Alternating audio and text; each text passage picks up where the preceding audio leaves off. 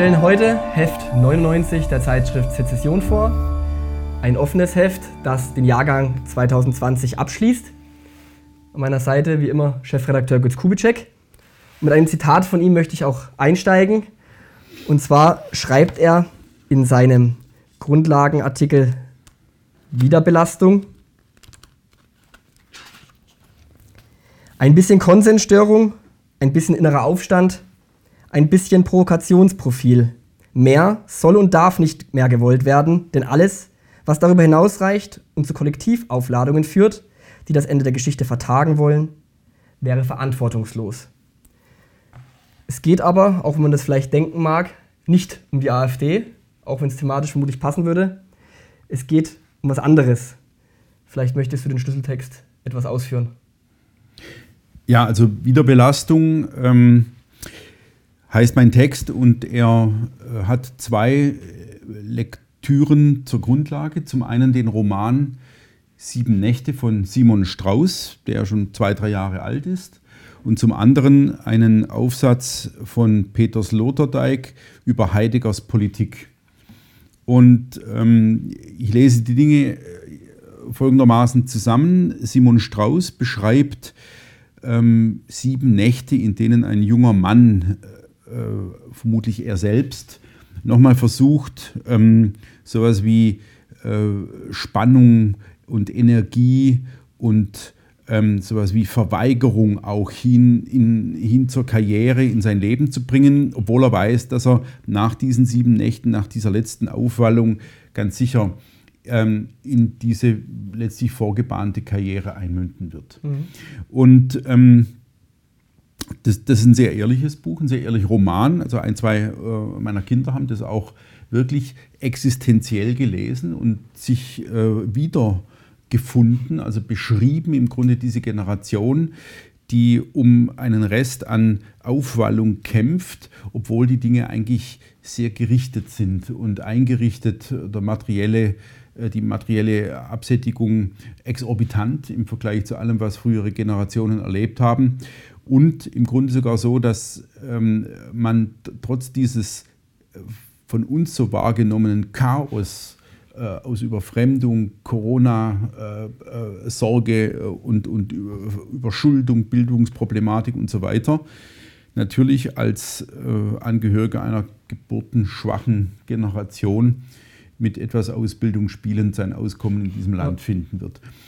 Das ist das eine. Und wir haben, das habe ich gelesen und natürlich darüber nachgedacht, ähm, immer wieder in Deutschland und vor allem eben im frühen 20. Jahrhundert diese Versuche äh, gehabt, anzulaufen gegen einen vermeintlich endgültig gut geordneten Staat. Ähm, und zwar äh, entweder aus persönlicher Befindlichkeit oder mhm. weil man eben irgendwas an dieser Ordnung für eine Scheinordnung oder für, für so eine Einpassungsordnung hält. Und einer der ganz großen Versuche, ähm, dieser, diesem Ende der Geschichte zu entkommen, ist ja der Nationalsozialismus gewesen, der zum einen eine Antwort auf den Bolschewismus war, der als Drohung von Osten her sichtbar wurde, zum anderen ein Anlauf gegen die Durchliberalisierung der Welt, das heißt also ein Versuch, die Massengesellschaft auf eine andere Art zu formieren und in den Griff zu kriegen.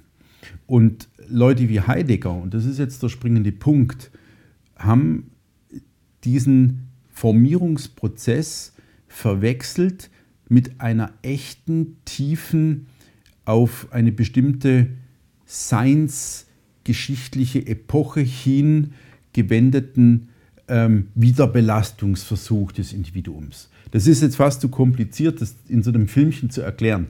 Klar ist aber, dieser Irrtum hat Leute wie Heidegger sehr weit geführt. Also bis er es kapiert hat, war es schon 35, 36 so. Jünger hat es etwas früher ähm, kapiert, also deutlich früher. Gottfried Benn wiederum etwas später, ja. Karl Schmidt auch etwas später und so weiter und so fort.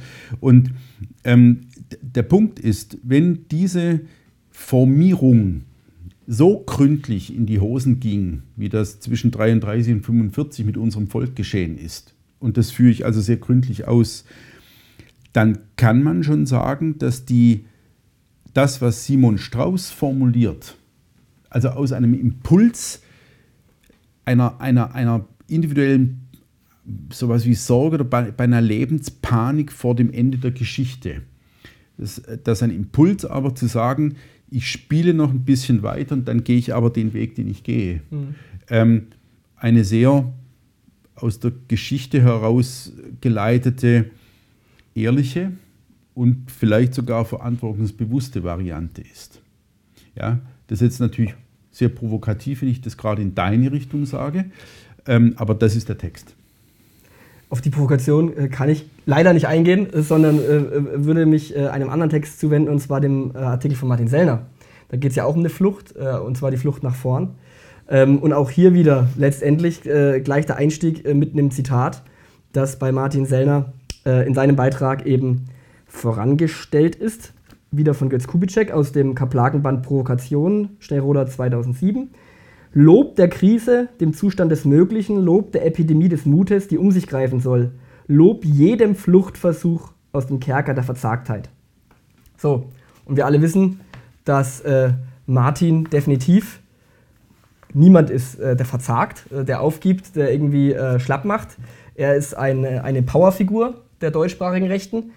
Und das merkt man auch in dem Artikel, ähm, der, der für mich extrem äh, äh, lesenswert und interessant ist, mit ein, zwei äh, ja, Einschränkungen, zu denen ich gleich komme. Erstmal ähm, kann ich mich noch erinnern, als, als, als Martin wirklich das erste Mal hier in Schnellroda zu irgendeiner Diskussion auch war. Und da ging es ja wirklich, wie er eben seinen Einstieg auch wählt, um diesen Provokationsband. Also das nimmt er ja nicht irgendwie als stilistisches Mittel, mit Provokation einzusteigen, sondern ich kann mich noch erinnern, dass wir hier an einem der Tische saßen da waren noch zwei, drei andere dabei aus seinem engeren Umfeld. Und dann wurde ja wirklich diskutiert, was ist überhaupt möglich, welche Flucht nach vorn, welches Ausgreifen, welches äh, Engagement letztendlich für eine nicht parteigebundene Rechte etc. Und ähm, irgendwie sechs, sieben, acht Jahre später liest man dann diesen Artikel und, und in diesem Artikel ist wirklich viel, glaube ich, so aufgearbeitet von Martin, was eben wirklich in der Luft liegt.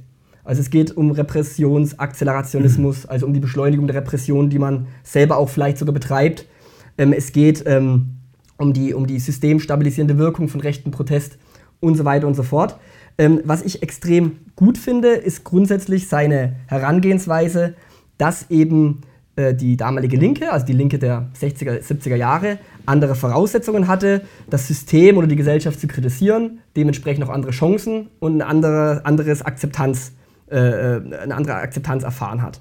Ähm, er, er, schreibt beispielsweise eben auch darum, dass man, wenn man jetzt selber solche Freiräume schaffen will, immer damit rechnen muss, dass diese Freiräume staatlicherseits gar nicht geduldet werden, rechte Freiräume, rechtsalternative Freiräume, weil eben klar ist, die sind politisch wirklich gefährlich, also würden sie zerschlagen werden.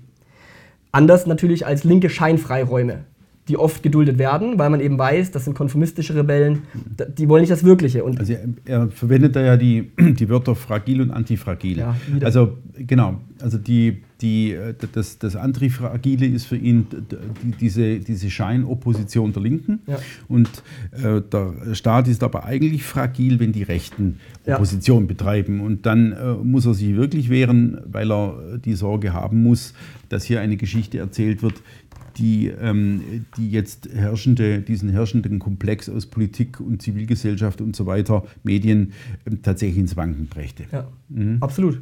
Ähm, vielleicht äh, zu dem Artikel nur noch eines, nämlich so eine Art Einwand. Also erstmals, äh, äh, was extrem wichtig ist, ist, dass er schreibt, dass ein metapolitischer Ansatz ähm, immer auch das Ziel haben muss, realpolitische Gestaltungsmacht zu erlangen oder zumindest den Weg dahin zu ebnen.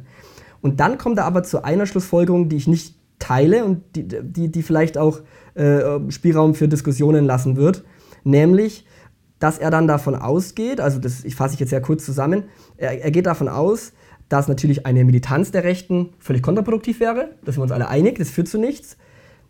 Aber dann äh, kommt er zu seinem Fazit und sagt, es ist möglich, dass man Rückzugsräume schafft, Enklaven schafft, in denen man vor dem Zugriff sozusagen dieses Gestells vor dem Zugriff des allmächtigen Gegners geschützt ist und in diesen Enklaven kann man sozusagen den Widerstand leben. Und da sehe ich zumindest einen Widerspruch zu drei Seiten vorher. Als er völlig zu Recht äh, beschreibt, dass diese Ethno-Freiräume oder auch rechtspolitische Freiräume, dass die eigentlich von diesem Staat und seiner vorgelagerten Zivilgesellschaft, die ihn letztendlich äh, lenkt und, und, und äh, die ihn letztendlich zu diesen Repressionsmaßnahmen drängt und zwingt. Ähm, also das widerspricht sich meiner Meinung nach ein bisschen. Da bin ich gespannt, wie er das dann anknüpft, vielleicht in einem weiteren Beitrag, weil das geht nicht zusammen. Entweder werden Enklaven möglich sein oder sie sind nicht möglich. Aber beides in einem zu vereinen, halte ich zumindest für streitbar. Ja, zumal ähm, ja bereits Enklave sein bedeutet, dass man sich vom großen Ganzen verabschiedet hat. Also die, äh, bei, bei Martins Texten habe ich ja, er ist ja wirklich eine auf Dur gestimmte Seite. Ja? Also er kann irgendwie gar kein Moll spielen. Ähm, er, er, er, ist wirklich der Überzeugung, ähm, dass wir Schritte tun können und äh, dass man mobilisieren muss. Und er mobilisiert ja auch. Auf jeden Fall. Er ist ja deswegen auch einer derjenigen, die von diesem berühmten Deplatforming ähm, äh, am härtesten getroffen ist. Ja. Also kein YouTube-Kanal mehr, kein Twitter-Account mehr, nichts mehr. Bankkonten, Bankkonten da und so weiter ja. und so fort. Ja.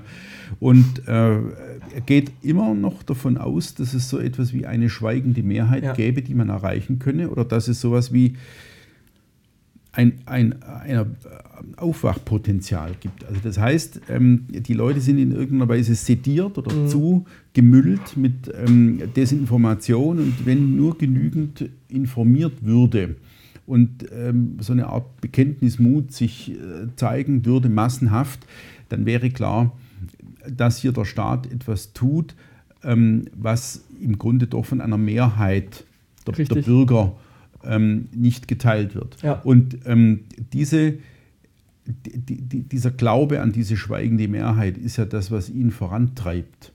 Und ähm, ich würde immer sagen, dass das in starkem Widerspruch steht zu, zu allen Enklave- oder Waldgang oder Fahrenheit 451-Szenarien. Dieses in Ruhe leben, und das bedeutet nicht mehr politisch sein in diesem Sinne, sondern im Grunde sowas wie Substrukturen zu haben, ja. in denen man dieselben Dinge liest, sich trifft, ein gutes Landleben führt oder ein gutes Provinzstadtleben führt, weil die großen Städte uns nicht gehören können ähm, und so weiter.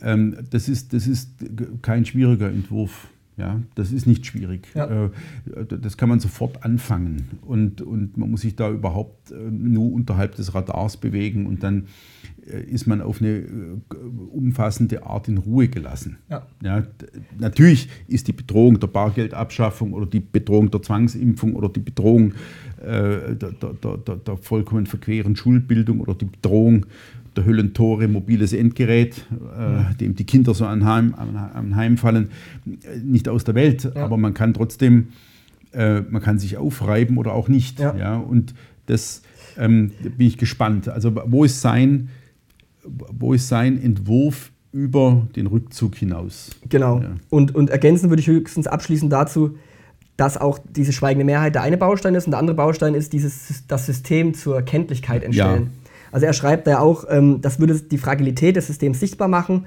wenn die Repression sich immer steigert und wenn quasi der rechte Widerstand durch diese Repression hindurchschreitet. Mhm. Das klingt erstmal immer schön, aber ich, ich befürchte eben, dass man ihm da ein bisschen die Hoffnung rauben muss, äh, dass es irgendjemand außerhalb unserer politischen Blasen interessieren würde, was geschieht. Also die, die, die, die Repressionsblase gegen rechts, ich, also heute habe ich jetzt gehört, das Lambda wurde in Österreich verboten und auf eine Stufe gestellt mit islamistischer Symbolik etc. Ähm, und da wird es einige Leute vielleicht geben, die dann diese Nachrichten hören und sagen werden, jetzt übertreiben sie oder so. Aber daraus erwächst ja kein neuer Resonanzraum. Die Leute begehren deswegen nicht auf, weil sie das überhaupt nicht betrifft. Das betrifft vielleicht 100 Aktivisten in ganz Österreich. Und in Deutschland vielleicht das Dreifache, Vierfache. Und ich glaube, da, da, da muss man vielleicht äh, in die Diskussion wirklich gehen, ob, ob man diese Hoffnung den Leuten machen sollte, zu sagen, wenn erstmal die Repression immer sich steigert, wird das System äh, sich entstellen und dann werden die Leute verstehen, diese von dir angesprochene schweigende Mehrheit, dann werden die Leute verstehen, das passt ja hier alles gar nicht. Und das glaube ich eben nicht. Und da warne ich vielleicht gerade die jüngeren Leser ein bisschen vor. Ja, auf jeden Fall. Also das ist genau der Punkt, wenn man sich anschaut, wie diese Demokratie umgeht mit der Opposition, mit welchen Vokabeln sie die Opposition belegt, also kriminalisiert, denunziert, entmenschlicht teilweise, entmenschlicht sogar, also so auf so eine unsägliche Art ähm, in eine Ecke stellt ähm, und im Grunde so behandelt wie Gerümpel oder Ungeziefer. ähm, dann kann man diese Frage nach der sogenannten totalitären Demokratie durchaus stellen. Sommerfeld ähm, sagt ja nun, dass die, dieser Plan, von dem sie spricht, eben nicht so etwas äh, nicht, nicht, nicht vorgestellt werden soll als ein Plan, den 200 Leute ausgeheckt haben und der nun eins zu eins irgendwie in allen Ländern dieser Erde umgesetzt wird, sondern dass es sich um, um ein geistiges Prinzip handelt. Also das heißt, das sind Formen, ähm, Glaubensformen auch, Vorstellungsformen, die, ähm, die sich durchsetzen, die der Gesamttendenz unserer Zeit in irgendeiner Weise ja. folgen, die ja dadurch gekennzeichnet ist, dass wir äh, äh Massen in Massengesellschaften leben, dass wir unendliche Ressourcen haben, die wir verschwenden können. Also das ist nicht absehbar, dass das irgendwann ein Ende findet. Ähm, und ähm, die ganz, ganz stark geprägt ist ähm, von Gottferne auf der einen Seite und diesem äh, dieser Vorstellung, das Individuum losgelöst aus jeder Bindung könne über Beteiligung am Konsum, Beteiligung an dieser Maschinerie so etwas wie eine, einen befriedigenden Zustand mhm. auf Erden erreichen. Also keinen transzendenten, äh, keine transzendente Zielvorstellung mehr, sondern eben das, was wir immer wieder Realtranszendenz nennen. Das heißt die Verwirklichung ähm, paradiesischer äh, Zustände auf Erden. Ja. Oh, ohne Inhalte bewerten zu wollen, wenn man die Artikel von Sellner und Sommerfeld nebeneinander stellt, ist, die, ist dieser Punkt mit der Transzendenz vielleicht wichtig. Der Sellner-Beitrag ist eher politisch vorwärtsdrängend, während der Sommerfeld-Text schon eine metaphysische und auch ideologiekritische mhm. Komponente behält. Ja, ja. Aber es ist, man merkt schon, ähm, beide Wiener, aber unterschiedlicher Zugang. Ja, ja, gut. Und äh, Sie, äh, also Sommerfeld ist ja ganz stark befasst in letzter Zeit mit dieser Frage nach der Selbstrettung überhaupt, dieser Frage, ähm, nimmt man das, was geschieht, eben nur hin ja. oder nimmt man es nicht an? Also das heißt als Schicksal. Das ist eben unser Schicksal in einer solchen Zeit zu leben und wir haben es anzunehmen mhm. und uns zu verhalten. Ja. Ähm, äh, die, die Frage ist immer die, wie stabil ist das System, das uns umgibt? Wie stabil steht es? Wir haben für zwei 2020 prognostiziert, das weiß ich noch im Dezember, äh, Oktober, November, Dezember letzten Jahres, dass das schon eine, ein wildes Jahr wird, dass, dass wir da weiter vorankommen, ähm, dass wir außerhalb der Partei versuchen, ja. unsere metapolitische Arbeit voranzutreiben und so weiter, haben das auch in der ersten Akademie Lektüren dann gleich umgesetzt. Aber deine Bilanz über 2020 ist äh, eine andere, ne? Ja, mhm. also mhm. Ich, ich muss gestehen, erst bei dem. Bei, bei das ist dein Artikel in der Sezession. Genau, hinter der Maske, mhm. Jahresrückblick 2020. Mhm. Ich habe erst beim, bei der Niederschrift des Artikels eigentlich mich nochmal erinnert, was in diesem dichten, verrückten Jahr alles passiert ist. Und ich versuche das eben nochmal ein bisschen aufzudröseln. Ähm, natürlich aus unserem Blickwinkel, äh, IFS, Antaios, Sezession, Schnellroder Komplex sozusagen. Ähm, es, du hast die Lektürenakademie angesprochen. Es soll ja eigentlich wirklich eher ein Jahr werden, wo wir eben wirklich zurückgehen zur, Ur Substanz, zur ureigenen mhm. Substanz, mhm. genau. Mhm. Ähm, ich gehe dann auf ein paar Diskussionen ein, die ich jetzt hier nicht alle wiederkauen werde. Also die ganze Diskussion um die Tötung eines iranischen Generals, was erstmal klingt, was hat das mit uns zu tun? Es hat dann doch was mit uns zu tun, was man an den Reaktionen teilweise von AfD-Politikern gemerkt hat, von anderen alternativen Medien, von uns etc. Das war so eine Regime-Change-Diskussion. Regime-Change-Diskussion. Ja. Ähm, ich komme nicht drum herum, auch wieder die Parteipolitik eben dementsprechend äh, äh, zu bedienen oder zu, zu behandeln.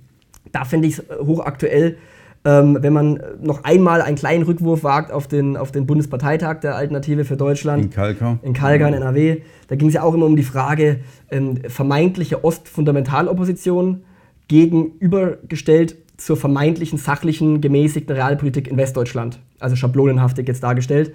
Und wenn man sich den Jahresrückblick anschaut, muss man feststellen, so ist es halt in keiner Weise. Also äh, einige Realpolit oder die einzigen realpolitischen Erfolge, die konkret die AfD 2020 in einem schlechten Jahr für sie vorweisen kann, waren alle in Ostdeutschland angesiedelt. Ähm, ich, ich gehe kurz auf dieses Thüringer Beispiel ein, ähm, wo eben in Berlin sozusagen jemandem das Bein weggeschlagen worden ist. Ähm, äh, es, es, es es geht um, um, um Brandenburg. Paritätsgesetz wurde in Brandenburg gestoppt durch eine AfD-Klage. Aktuell jetzt, darauf konnte ich noch nicht eingehen, Sachsen-Anhalt. Ähm, das hat vermutlich jeder dazu sehr ähm, verfolgt. Ähm, die, die Rundfunkgebührenerhöhung, also im Endeffekt die GEZ-Zwangsabgabe, wurde erstmal gestoppt. Warum? Weil die AfD in Sachsen-Anhalt so ein, ein starker Spieler ist, dass die CDU, die in sich in Sachsen-Anhalt gespalten ist, in verschiedene Blöcke, dass sie so hantieren musste, dass zum einen der Innenminister Stahlknecht gehen musste, was uns aber an dieser Stelle egal sein kann. Entscheidender, die CDU hat diese Abstimmung dann gar nicht erst ins Plenum gebracht.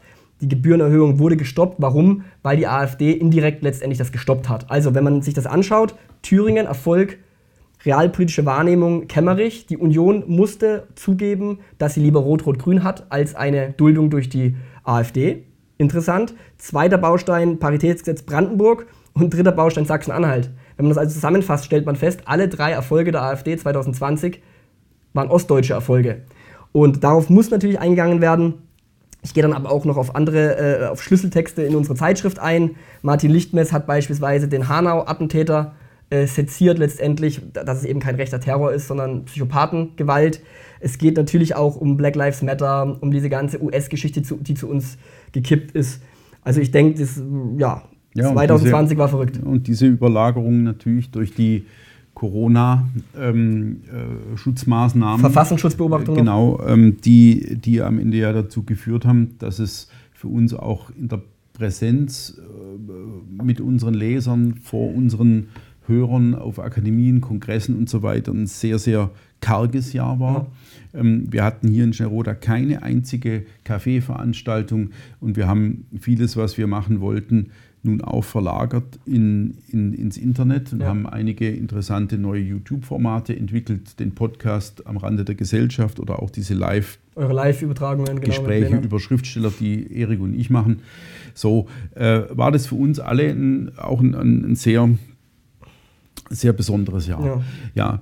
Wir machen hier einen inhaltlichen Schnitt. Äh, wir gehen mal auf, auf das ein, was ja diese Session auch stark ausmacht, nämlich diesen ganzen kulturellen Aspekt. Wir beginnen mit Erik Lehnerts großem Autorenporträt über den äh, vor einigen Wochen verstorbenen Günther de Bruyne, den er von A bis Z gelesen hat, der ihm als Brandenburger auf dem Land angesiedelter Autor sehr, sehr nahe mhm. ist. Also ein exzellenter Kenner. Ich, als ich Lennart anrief und sagte, wer macht De Bruyne, hat er gesagt, ich.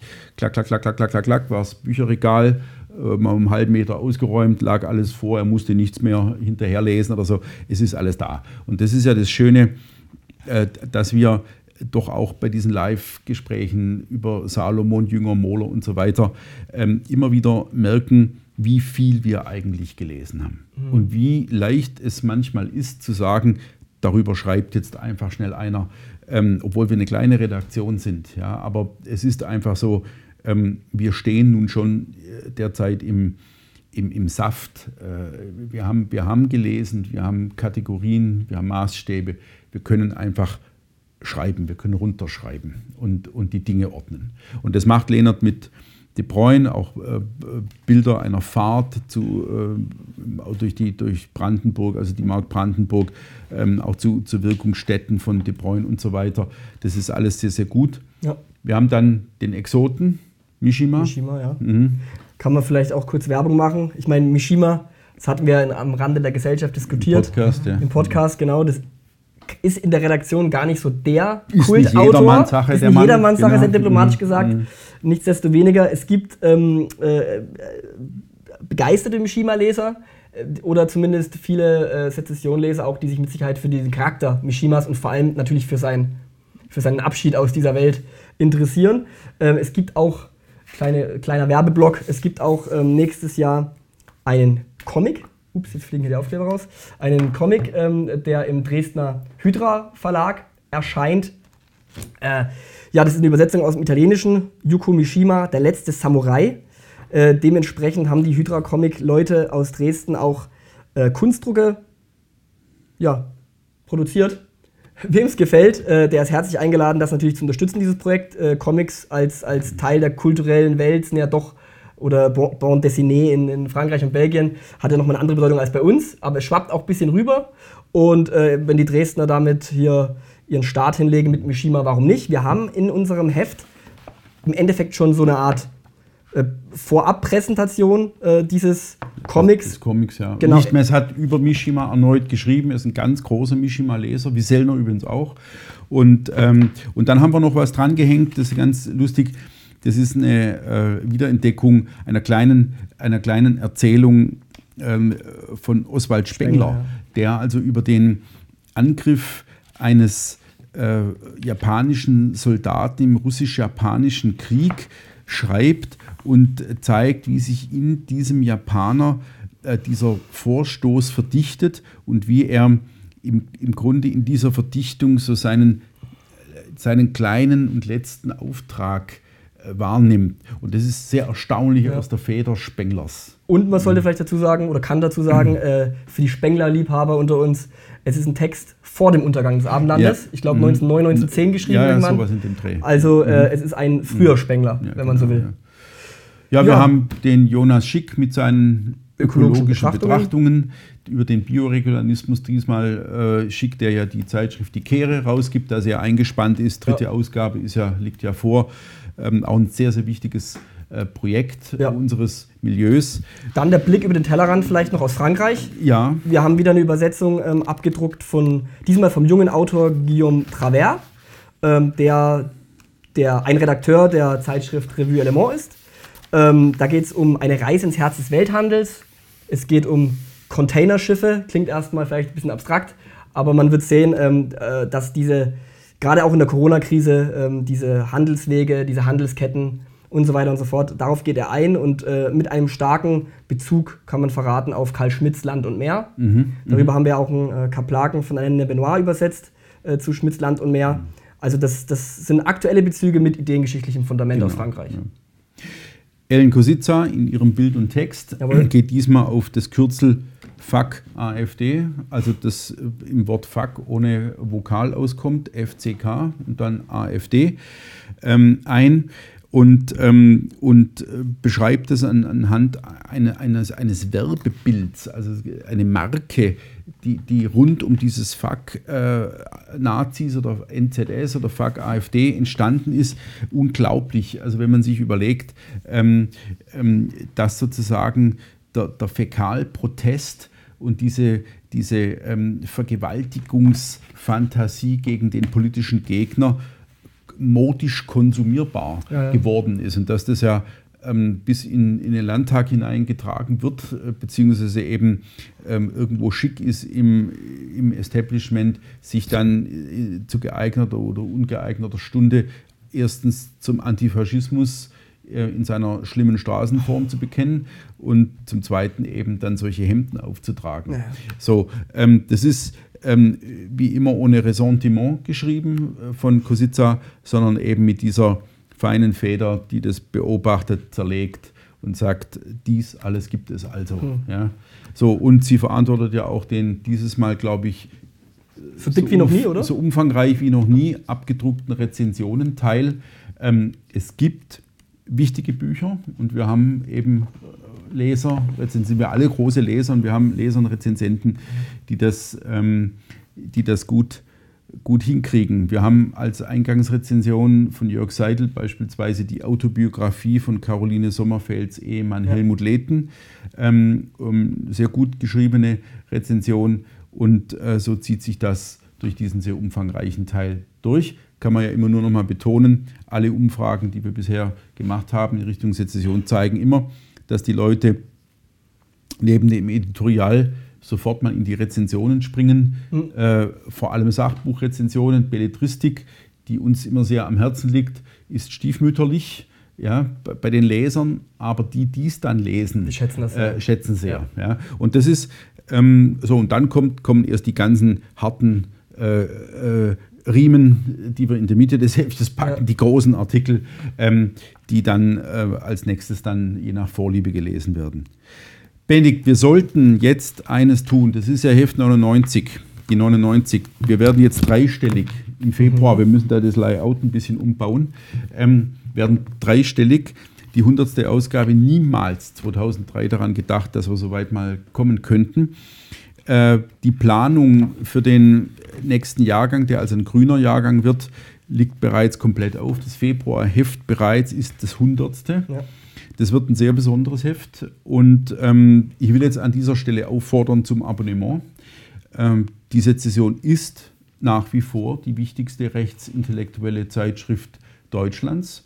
Ähm, und es ist immer so, dass uns aufs Jahresende ein paar Leute verloren gehen, entweder weil sie nicht mehr lesen können oder nicht mehr lesen wollen oder weil sie sich brüsk abwenden, äh, weil wir einen Ton anschlagen, der ihnen dann doch nicht passt. Und ähm, diesen Verlust, äh, den gleichen wir meistens so bis Ende Februar wieder aus mhm. und dann kommt was obendrauf. Und ähm, wir fordern also hiermit zum Abschluss dazu auf, den Jahrgang, äh, den grünen Jahrgang, der mit Heft 100 beginnt, zu abonnieren und in die rund 4000 Abonnenten starke Leserschaft einzusteigen. Jawohl. Und mit Heft 99 steigt sich am besten ein und dann ist man ab Heft 100 Abonnent. Von daher auf meiner Seite eine Empfehlung. Und damit soll es das für 2020 gewesen sein, oder? Jawohl, danke.